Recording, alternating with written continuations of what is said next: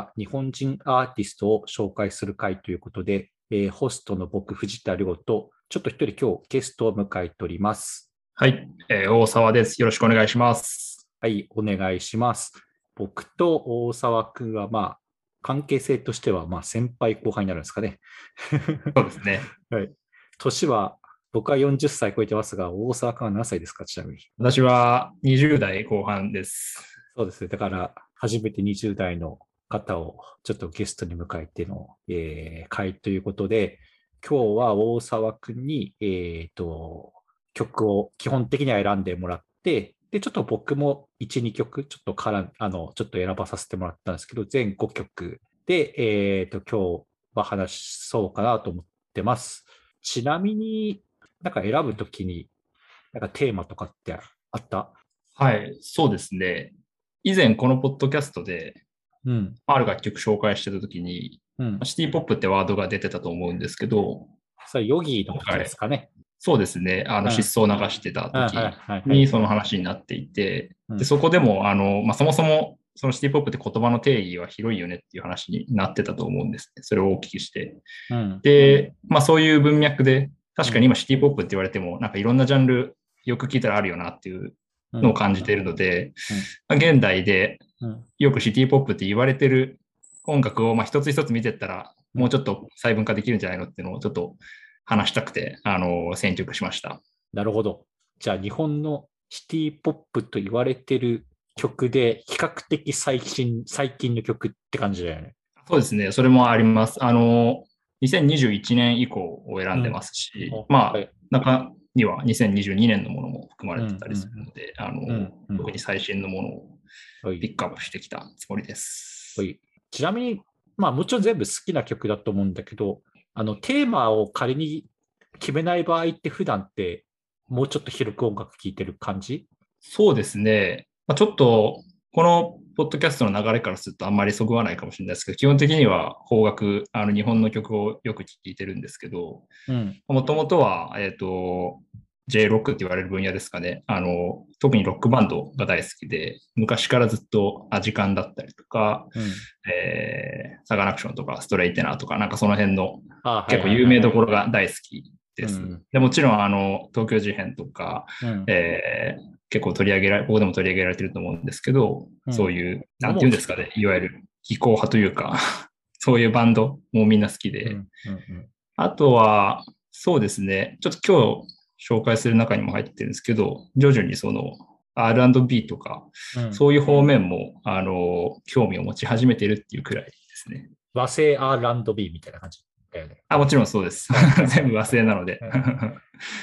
あんまり、あの、はい、いろんなジャンルを聞いてます。いや、なんか、あの、音楽の話ちょっとしたこと時に、そう、アジカンとかそういう名前出てきたから、もうちょっとロックっぽいの選んでくれるのかなって、実はちょっと予想してたんだけど、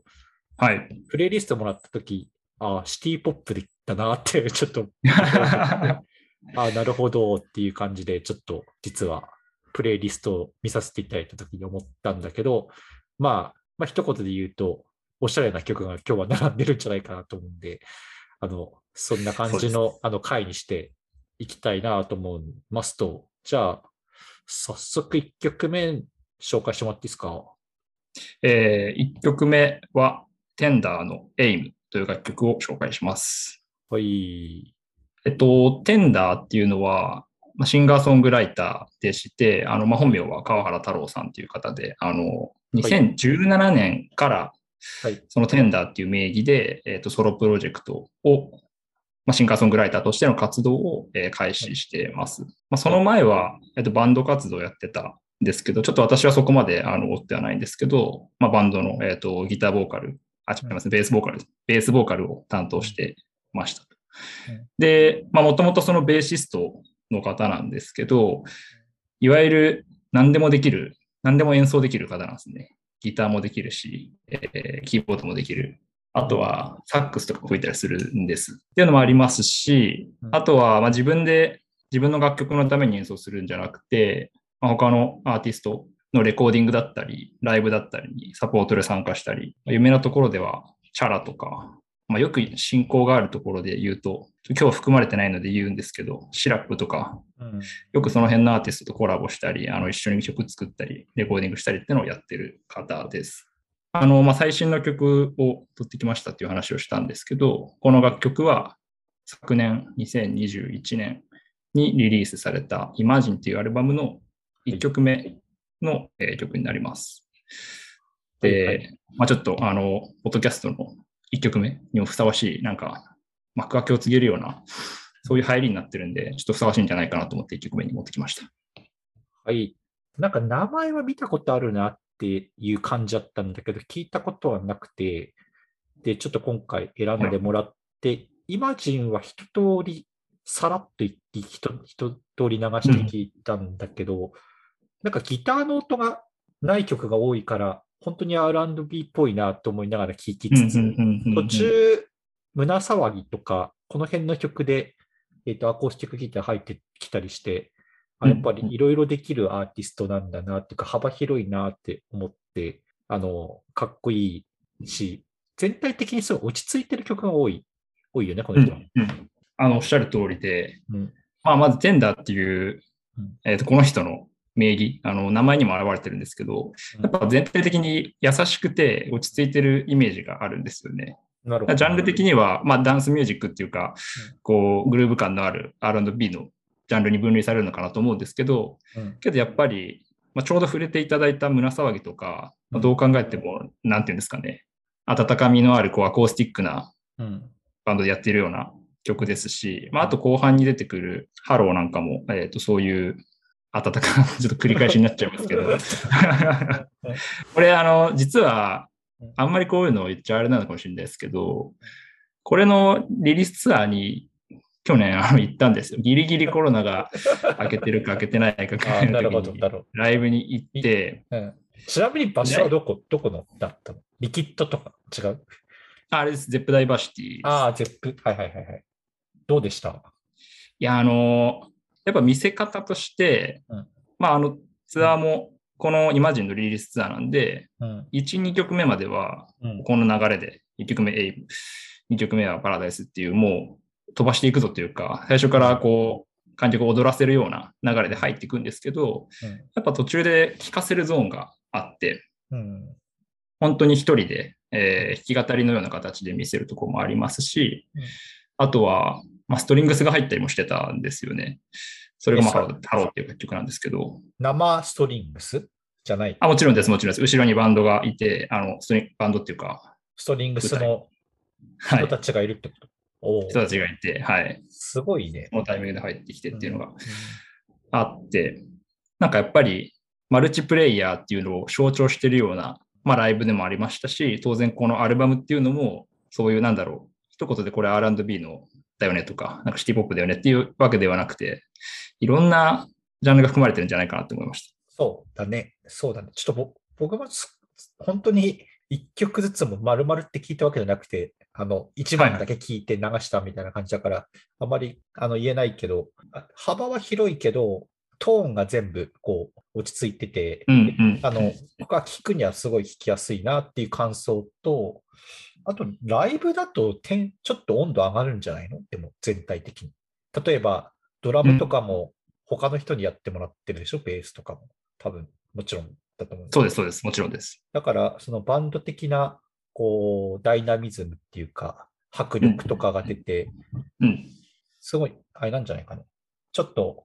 3度くらい温度上がる、上がって、あの、熱く、熱いライブだったんではないでしょうかって想像はするけど、どう、どう、どうでしょうかね。いや、あの、まさにおっしゃる通りですね。それを最初に自分で言えよって感じなんですけど。単純に想像できてるけど、うん、そういう理由もあって、うん、あの、例えば、ちょっとこの紹介してる楽曲じゃなくてあれなんですけど、まあ、このアルバムの中には、この他の楽曲で言うと、一、うん、人で録音してる曲っていうの結構あるんですね。ほとんど一人じゃ、ほとんど一人じゃないんだ、これ。だからそうなのかなと思ったけど、そうでもない。だね。わかんないほとんどでもないですね。ああのもちろん、レコーディング時にもあの、いわゆる愉快な仲間たちというか、バンドメンバーに参加してもらってやってるものもあるんですけど、うん、例えば、まあ、さっきちょうど上がった胸騒ぎなんかはあの一人ですし、うんうん、意外にもその2曲目、あの、アゲアゲのナンバーっていう形で紹介したパラダイスっていう楽曲も、これも一人でやってるんですよ。うん、ってなると、やっぱり、じゃあライブでどう再現するかってなったら、さっきおっしゃっていただいた通り、バンドメンバーがいて、かつ、まあ、ずっとあの、このツアーだけじゃなくて、えっと、ずっと一緒にやってきてる。例えば、エイミーって今結構有名だと思うんですけど、もうあのバンドメンバーの一員で参加してるんですね。うん、とか、あの、まあもちろん演者が変わるので、うん、かつライブならではのアレンジも入りますし、感想で煽りも入りますし、本来なかったギターソロとか、サックスのソロとか入りますし、うん、そういうところで、あ、やっぱ違うなっていうのは感じましたね。なるほど。サックスの音が多いけど、この人サックス得意なんだろうな、多分。サクソフォニストって書いてるし、多分、うんうん、結構弾いてそうな、吹いてそうな感じはする。そうですね。よく、あの、まあ、この人紹介するための文言としては、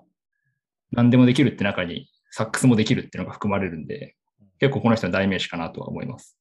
まあ、ちょっとこのテンダーに関しては背景も、背景というか、好きになったのは結構本当にここ1年くらいなんですよ。うん、このアルバムが出る前からはしてたんですけど、うん、まあ、いわゆる Spotify のおすすめ、あの、何々ベースのラジオみたいなのあると思うんですけど、自分が聴いた楽曲に近いものを紹介してくれるような機能があると思うんですけど、はいはいはい。それで流れてきたりして、あ、なんかテンダーって人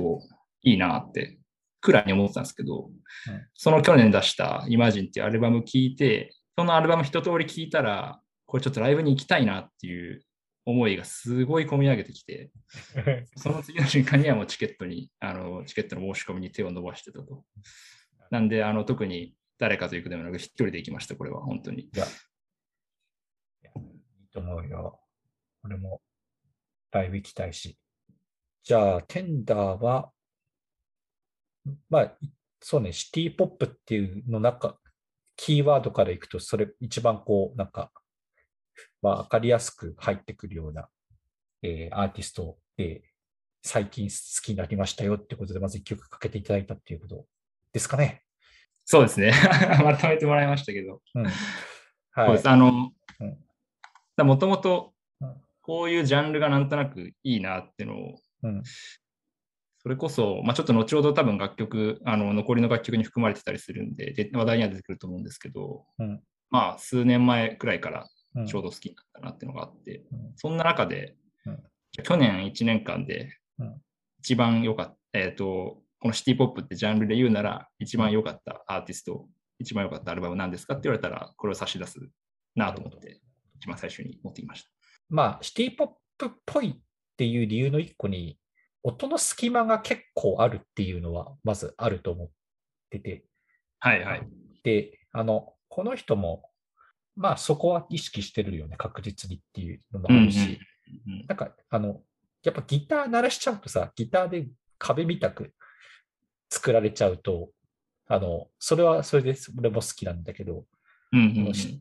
ティポップ味みたいなのは、まあ減っていくから、っていうのと、うん、うん、あとやっぱ温度感が少し低い、低いめなものがそういうふうに聞こえるんだろうなっていうのは思う思うよ。まあ今日いろいろ他の曲かけてみても、そんな雰囲気のものが多いんじゃないかなと思うんだけど、っていう感じで、ちょっとこの次の曲に、じゃあ行ってみましょうかっていうところで、えー、っと、はい、じゃあまず1曲目、テンダーのエイムっていうことで、次の曲も大沢君に選んでもらったんで、紹介お願いします。えー、次の曲は、えー、タイキングのスポットライトっていう曲です。タイキングのスポットライトでした。はい。タイキングは、この名前をもともと知ってる人もいるかと思うんですけど、サチモスのギタリストでした。そうですね。はい。はい。はい。あんまりそのなんか、わざと言うことでもないとは思うんですけど。いや、でも知らない人も結構いると思うから、うん、ね、まあ、サチモスはかなり有名だけど、メンバー名、4水、4スは有名だけど、あ、俺もあれだもん。これで、あ、ソロやってたんだって、俺、これで知ったの、実は。うんうん、僕自身、なんか名前見たことあるけど、これすぐに、あ、サチモスのギタリストだとはならずに、うん、誰だったっけと思ったら、あ、そういえばっていう形で思い出したんですけど、あの、まあ、去年、2021年の8月に、まあ、デビューというか、まあ、デビューですね。あの、このソロでのプロジェクトっていうのを始めて、で、えっ、ー、と、今流した、えー、曲は、去年12月にあの発売されたラフトっていう EP の中の一曲になります。はいはい。すごい間で爽やかだよね、この曲も。いや、本当に。えらい爽やか。ハーフミュージックというのか、あの、まあ、爽やかですし、あと、まあ、タイティングスギタリストだったんで、サチモスでもちろんボーカルやってたわけではないんですね。まあ、サチモスって絶対的なボーカリストがいたので、あんまりこの人の声っていうのは知らなかったんですけど、すごいなんか優しい声してるなっていうのを第一印象で思って。で、まあなんかインタビュー記事とか見ると本人はちょっとそこにコンプレックスがあったりするみたいな読んだことあるんですけど、ただ、まあ間違いなく、なんだろうな、ハチモスの延長戦でやってるんじゃなくて、もう完全にソロで始めたんだなっていうのを感じるような EP になってますね。で、あとは、まあそのイントロから最後までずっと爽やかだなって思うんですけど、サビに入る前のギターリフの部分が、あの部分だけものすごいサチモスっぽいなって思ったんですよね。なんかあの、一瞬ハードロックっぽくなるタイミングだけあって。あああるね、あるね、あるね、あるね。ここはなんか、エッセンスそこだけ入れてるんだなって思って。ああ、わかったわかった。そうかも。そう言われる。そこでフックかけてるのかもね、もしかしてね。そうですね。曲に。だからやっぱり前編通してなんかその、和やかな曲で終わるんじゃなくて、そこにやっぱり、そうですね、フック、スパイスかけてるような感じかなと思いました。まあ、あとは、うん、そうですね。なんかあの、まあ、さっきボーカリストじゃないって言ったんですけど、こういうこと言うのはあれかもしれないですけど、やっぱりあの、超歌が上手いなっていう感じではないんですよね。っていうのも、あの、コーラスの部分とか、なんかどっかちょっとずれてるかもなっていう思うところが、ところどころあったりするんですけど、なんかそれも含めて、この人の味なんだろうなっていうのを感じました。要は、例えばさっきのちょテンダーの話になると、結構もう緻密に計算して、多分 DAW とかで曲を作ってとか、かなり理性的な作り方をしてる音楽なんじゃないかなと思うんですけど、うん、こっちは、タイキングの楽曲の方は、もうちょっと感覚的というか、うん、なんか、そこの若干コーラスがずれちゃうところも、この曲の、うん、なんていうんですかね。味みたいな感じ。味として入ってるんじゃないかなと思いました。まあ、それはちょっと本人が意図してるのかわかんないんですけど、意図せずかもしれないんですけど、そこも含めてこの曲なのかなと思いました。なるほど。あの、真心ブラザーズって知ってる？もちろん知ってます。聞いたことある？あります、あります。ああの、あれ、あれが超有名ですよね。えー、っと、あれです、あの、サマーヌード。サマーヌード。有名になった曲が。マーコロブラザーズは、まあ、ヨーキンと桜井さんの、まあ、デュオだけど、あの、ヨーキンは、あの、ユキの旦那さんだよね、いわゆるね。あの、ジリ、ジリバリの。で、あの、桜井、桜井、ギターの桜井さんがね、歌ってる曲がね、何曲かあって、あの、マオクロの中で、そ、その曲もね、の雰囲気に似てた。これは。桜井さんも声が甘くて、あの、こんな感じですよ。で、結構好き、好きなのよ。俺、マオコロのその桜井さん曲っていうのが何曲かあるんだけど。だからそれを聞いた雰囲気に似てるし、なんか同じギタリストだし、ギタリストで、で、おそらく声に対するコンプレックスみたいなのは、やっぱりね、あの、料金に比べると癖はないので、あるんだったと思うんだけど、うん、それはだから4スとの比較ととして似たような思いを持ってるんじゃないかなと思うんだけど、そういうこう、なんか柔らかい曲っていうか、あの、柔らかい、柔らかい声っていうか、っていうのも、何回も聞いてると、すごい気に入ってくるもんだから、そういうふうになっていく、あの、ソロアーティストなんじゃないかなってちょっと思いながら、実は聞きました、これは。その、ちょっと真心ブラザーズのそこまで詳しくないんですけど、うん、桜井さんが歌ってる曲っていうのは、やっぱりあれですかね、どちらかというと、いわゆるシングルの表題曲になるような曲じゃなくて、なんか B 面とかアルバムの何曲目かとか、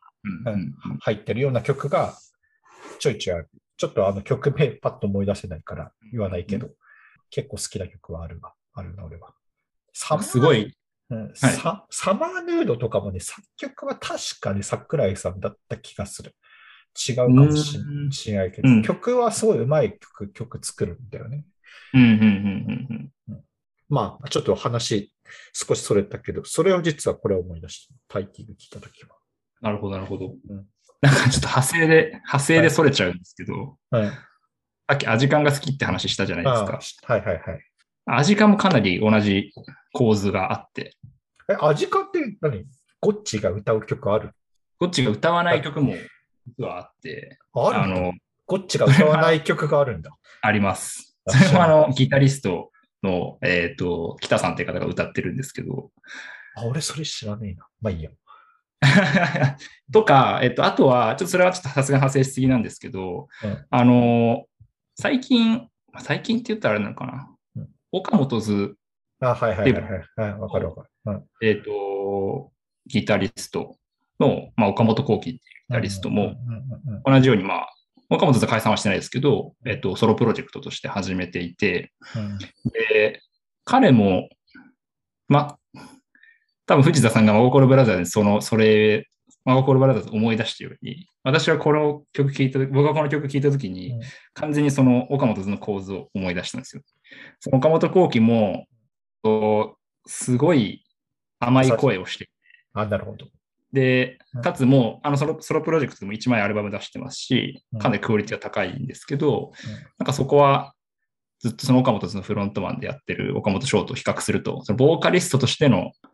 うん、なんかうまさとか、あの、聞かせ方みたいなところは若干違いはあるのかなって思うんですけど、ただやっぱり、そういうギタリストの人が、あの、歌ってみましたっていう曲って、やっぱどこか、なんかいいなってこう惹かれるものがあるんだなっていうのをなんか今回タイキングを聞いて思いました。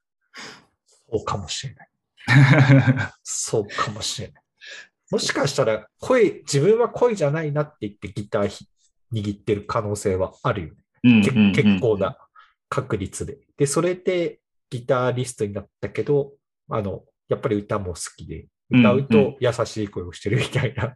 感じなのかもしれない。そういう人が多いのかもしれない。そうですよね。まあ、あとは本当に天才的なボーカリストに何の運命か出会ってしまったの。そう。ボーカリストは責任だと思ってしまったとか、なんかいろいろありそうですよね。うん、なるほど。そうですね。で、まあ、若干元のところに話に戻すと、もともとその大金が所属してたサチモスは、まあちょっとあんまり言わずもがななところはあるんですけど、今回そのシティポップっていう名前で一旦曲を集めましたけど、なんか日本でこういうワードが流行り始めたのは、どう考えてもサチモスの影響が一番大きいんじゃないかなと思ってます。あのあたりから、まあ、そこに続く形で、それこそ、ヨリーだったりとか、えー、ネバーヤングビーチだったりとか、ナルバレッジだまあ、あの、それ以前に活動した人たちももちろんいますけど、うん、タティモスがかなり CM とかで注目されたタイミングで、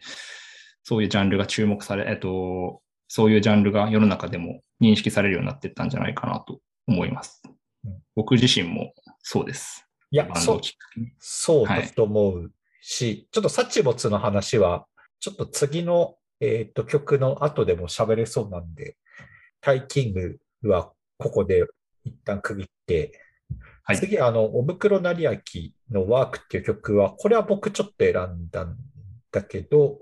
ちょっと先にあのアーティストの紹介してしまうんだけど、おぶくろなりあきは、まあ、ソロアーティストデビューしたのは2018年で、今かけるのは去年出た3枚目のストライストライデスっていうアルバムの1曲で、ワークという曲です。で、ちょっとこれも、ちょっとサッチモスに若干絡んでたりするので、ちょっとこれを選んだっていうのもあるので、まず曲聴いてみてください。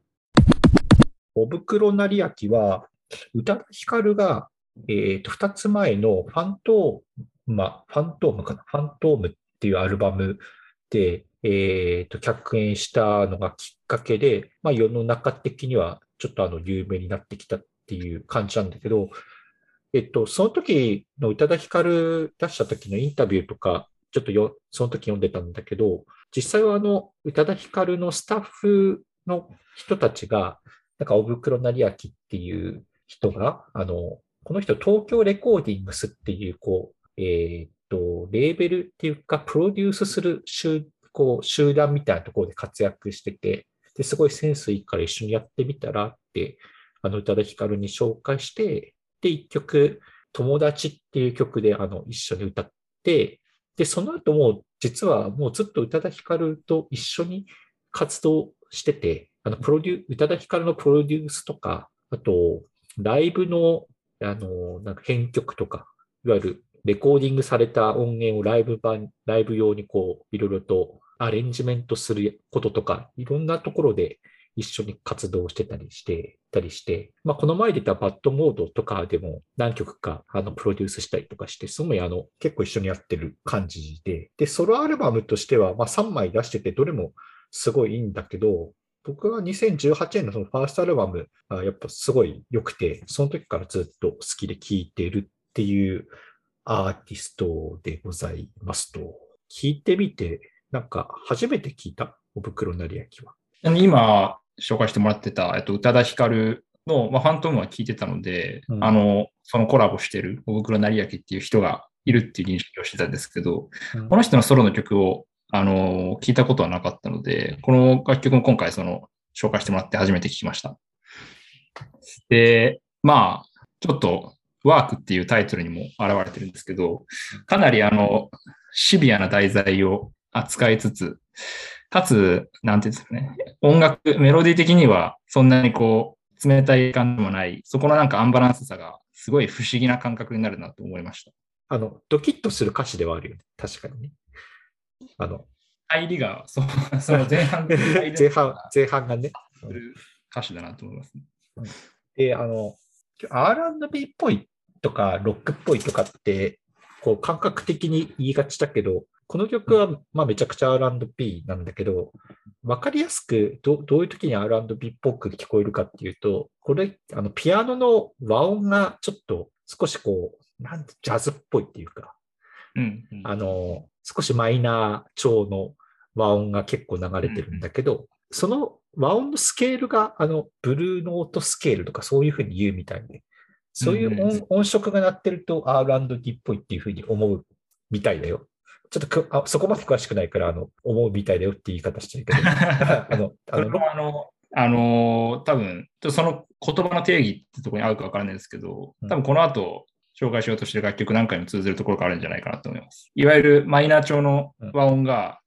どうしてもその、うん、なんていうんですか、ブラックミュージックって言って合ってるのか分かんないですけど、あ合ってると思うよ、合ってる、合ってる。あの、彷彿させるっていうのは、あの感じちゃうところかなと思います。次ってイリ、イリのこと言ってるよね。あ、イリのこと言ってます。そうそう。言っていいんですね。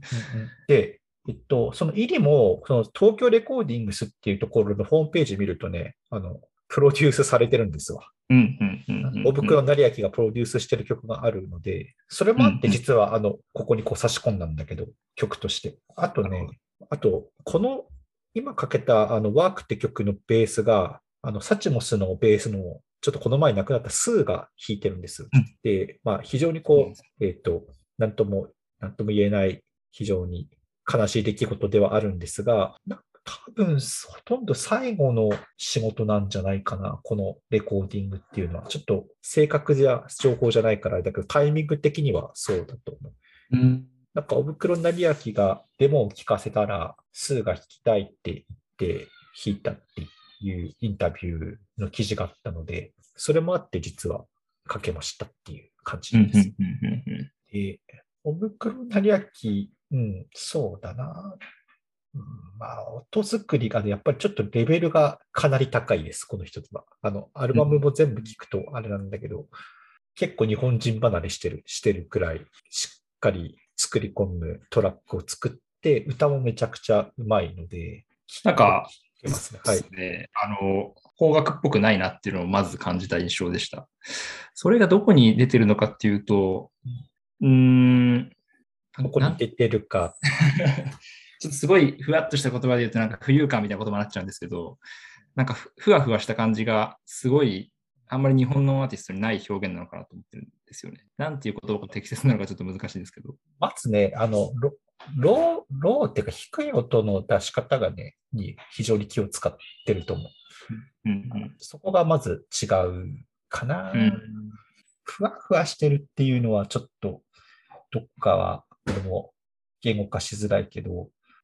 なんか、うん、多分、僕がこういうジャンル、まあ、ジャンルとしては近いものを並べてもらってると思いつつも、ただ、あんまり聞いたことないタイプの曲だなっていうふうに思うのがあって、多分そこがあの、今言ってもらってる、うん、緻密な音作りに出てるのかなと思いました。ああ、そうだあ今の言葉でちょっと思い出したけど、あとね、これ曲構成がね、普通にサビ、あの、違うな、A メロ、B メロ、サビみたいな、日本、うんうん、日本であるよ、よくあるような曲構成じゃないんですよ。このワークって。ああ、そういうことですね。あの、すごい散分的な、えっ、ー、と、曲構成にしてってるから、うんうんうん、はい。それでふわっとしてるんじゃないか？多分。あの、多分そうだと思います。あの、僕は、相当日本の音楽に慣れてるので、そう。まあ、例えば、外国の曲でも、本当に有名なテイラー・スウィフトとかって全然 A メロ、B メロ、サビで作るじゃないですか。そうそう。そういうところじゃないところにはやっぱり今言ってもらったような、あの、なんだろう、そういうセオリーの通りに作ってない楽曲っていっぱいあると思うんですけど、あんまりそういう曲を聴き慣れてないからこそ、この、どこにボルテージの最高値を持ってってるんだ、この曲は、みたいな。そこのつかみどころのなさが、あの、さっき言った浮遊感のとこに、ちょっとつながってるかなと思いました。そうだと思う。どこにもアクセント設けてないんだよね、この曲は。うんうんうん、そうですよね。ただ、言いたいことは最後に言ってるっていうのは確かに、うんうん、そこに向けてこう流れるような、なんかどっかで山、山谷つけるような曲ではないので、うんうんうん、じゃないのが浮遊感なんだろうね、多分ね。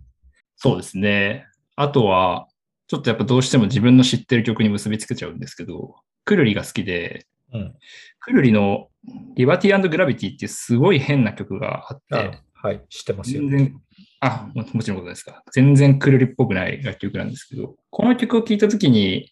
まあ、まずそのテーマとしてワークっていうのを挙げてるのもあって、これを思い浮かんだってなりますし、今あの話題に出たような、なんか、どこがアクセントなの？どこが盛り上がりどこなの？みたいなのがよくつかめない。なるほど。曲構成がかなり、まあ、計算されてはいるんだと思うんですけど、かなりこう、バラバラに配置されてるというか、そうだね。よくあるセオリー通りにやってないような音楽っていう意味で曲を思い出しましたね。なるほど。変てこなんだけどなんか残るなっていうのが、そのくるりの曲なんですけど、それが真っ先にあの曲は本当にへんとこだからね。ちょっとそれと並べていいのかあれですけど。まあ、そうか、そうかもしれない。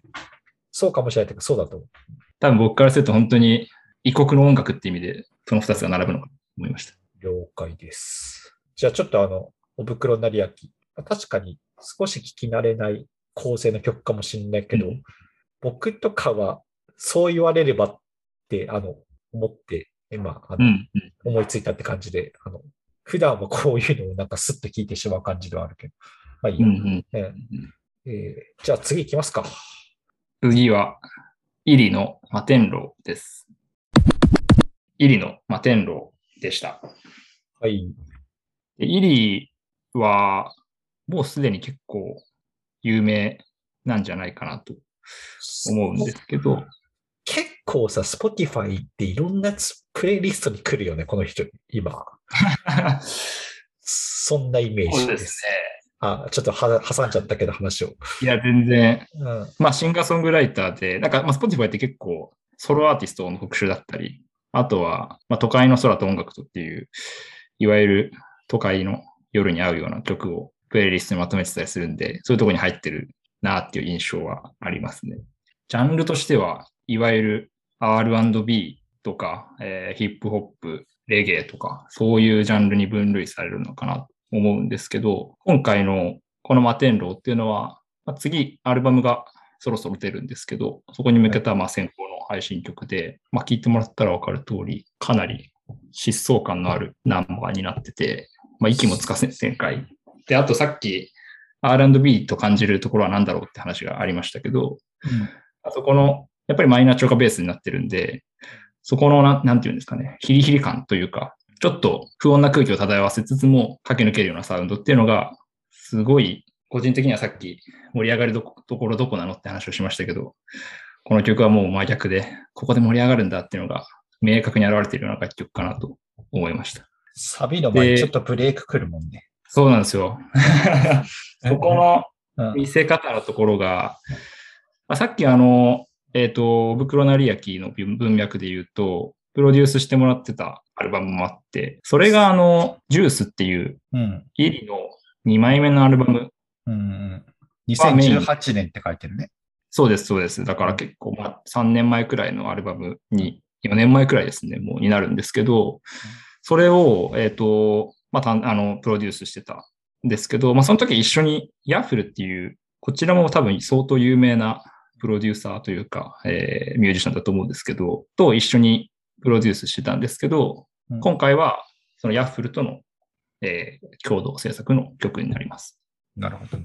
まあちょっとそれると、ヤッフルの話になると、まあ彼も相当今や有名かなと思ってます。あの、藤井風のプロデュースだったり、あとは、ちょっと多分別で入れてますけど、オーサムシティクラブの楽曲も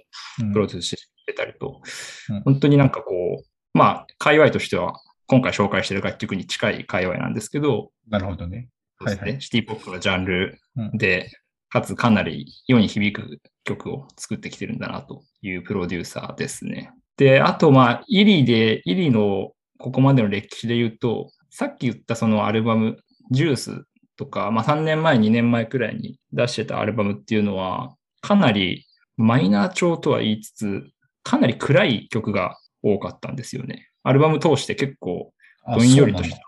の雰囲気が漂うというか。うん、で、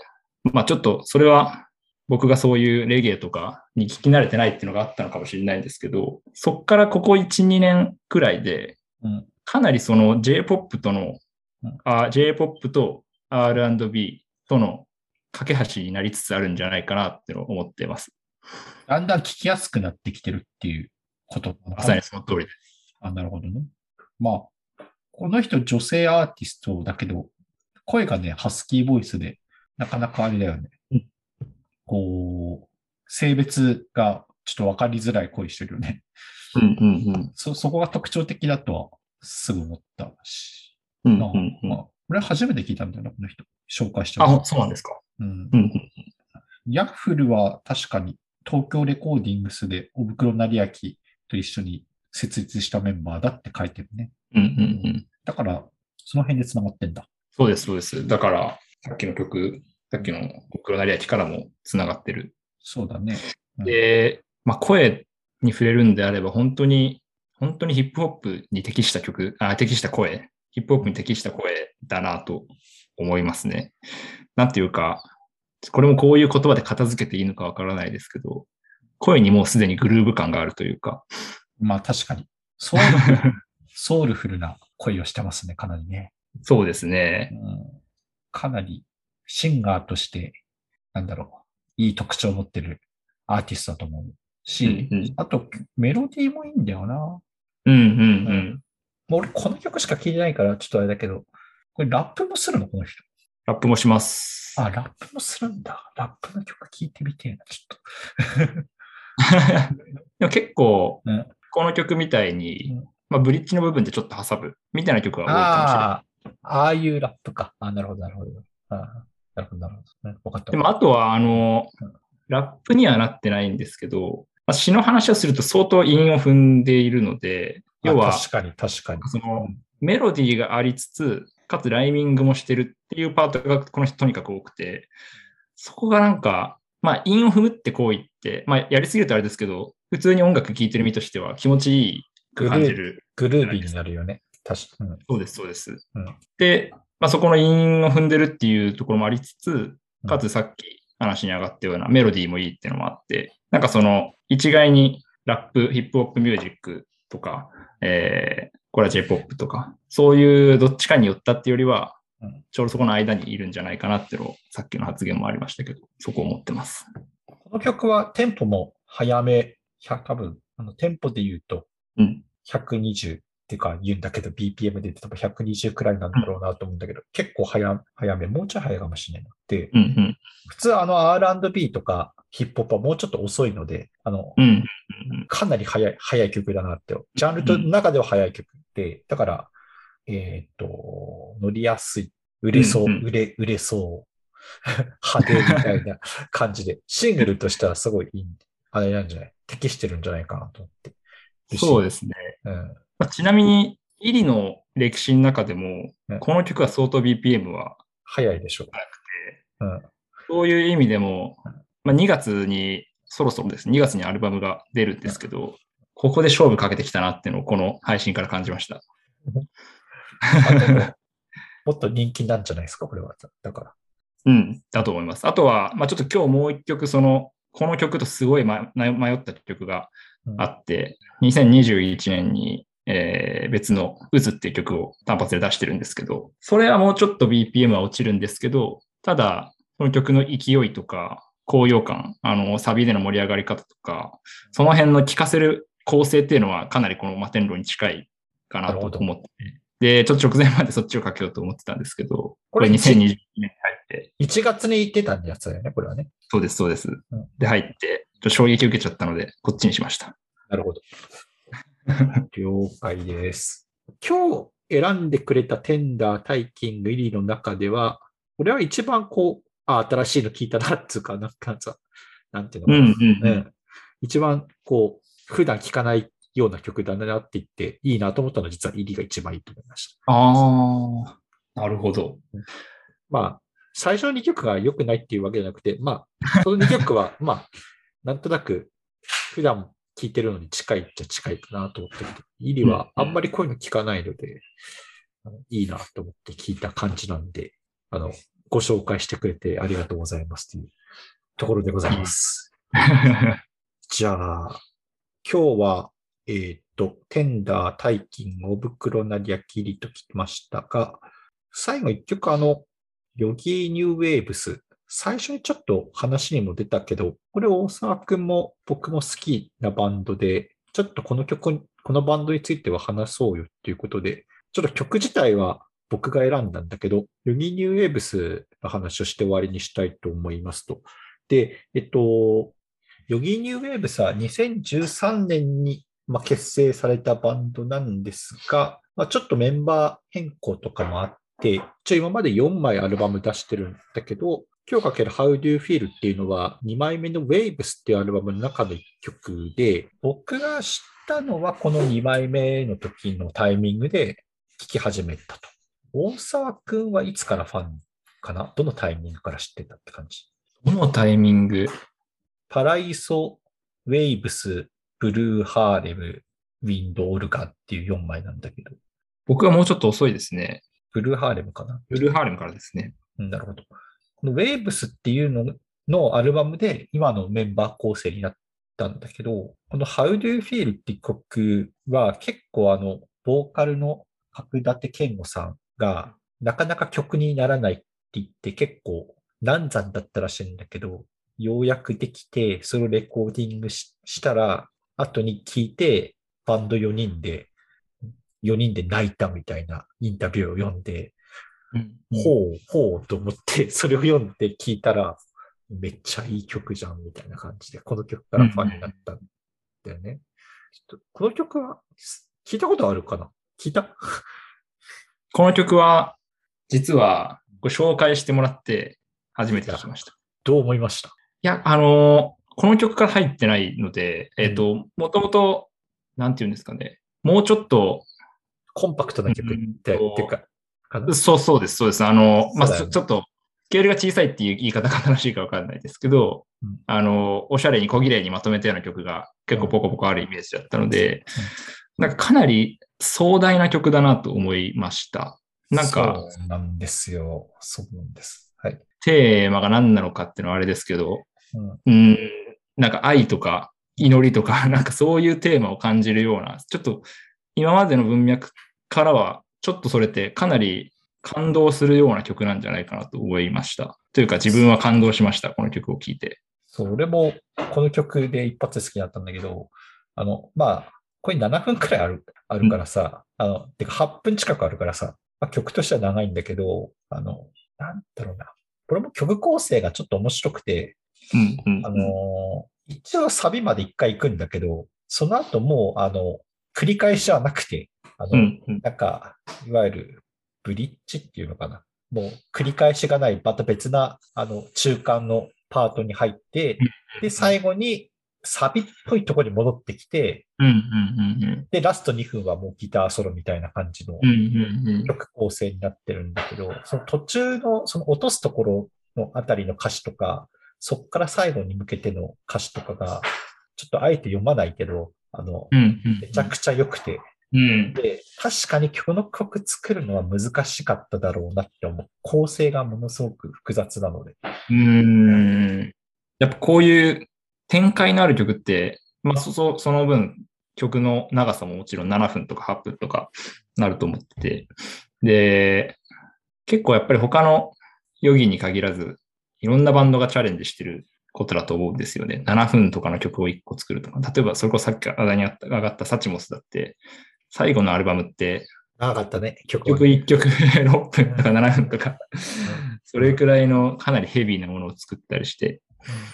ただ、なんかやっぱりこういう曲1曲生み落としてるって時点で、さっき自分がなんかこう、おしゃれで小綺麗でみたいな表現しましたけど、ただそれだけのバンドじゃないんだなっていうのを、なんか世に知らしめてるような曲なのかなと思いました。そうだね。例えば最新のアルバムとかも聴きやすい曲が多いように見えて、このバンド、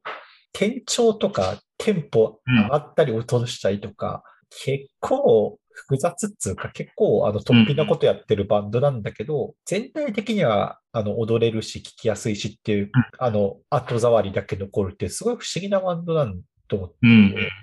で俺、ライブ2回見たことあるけどね、ライブはまあ本当になんか踊れますよ。踊るって感じ。うん、足に来る感じ。だから、なかなかね、いないっすよ、この、こういうバンド、日本に。他の、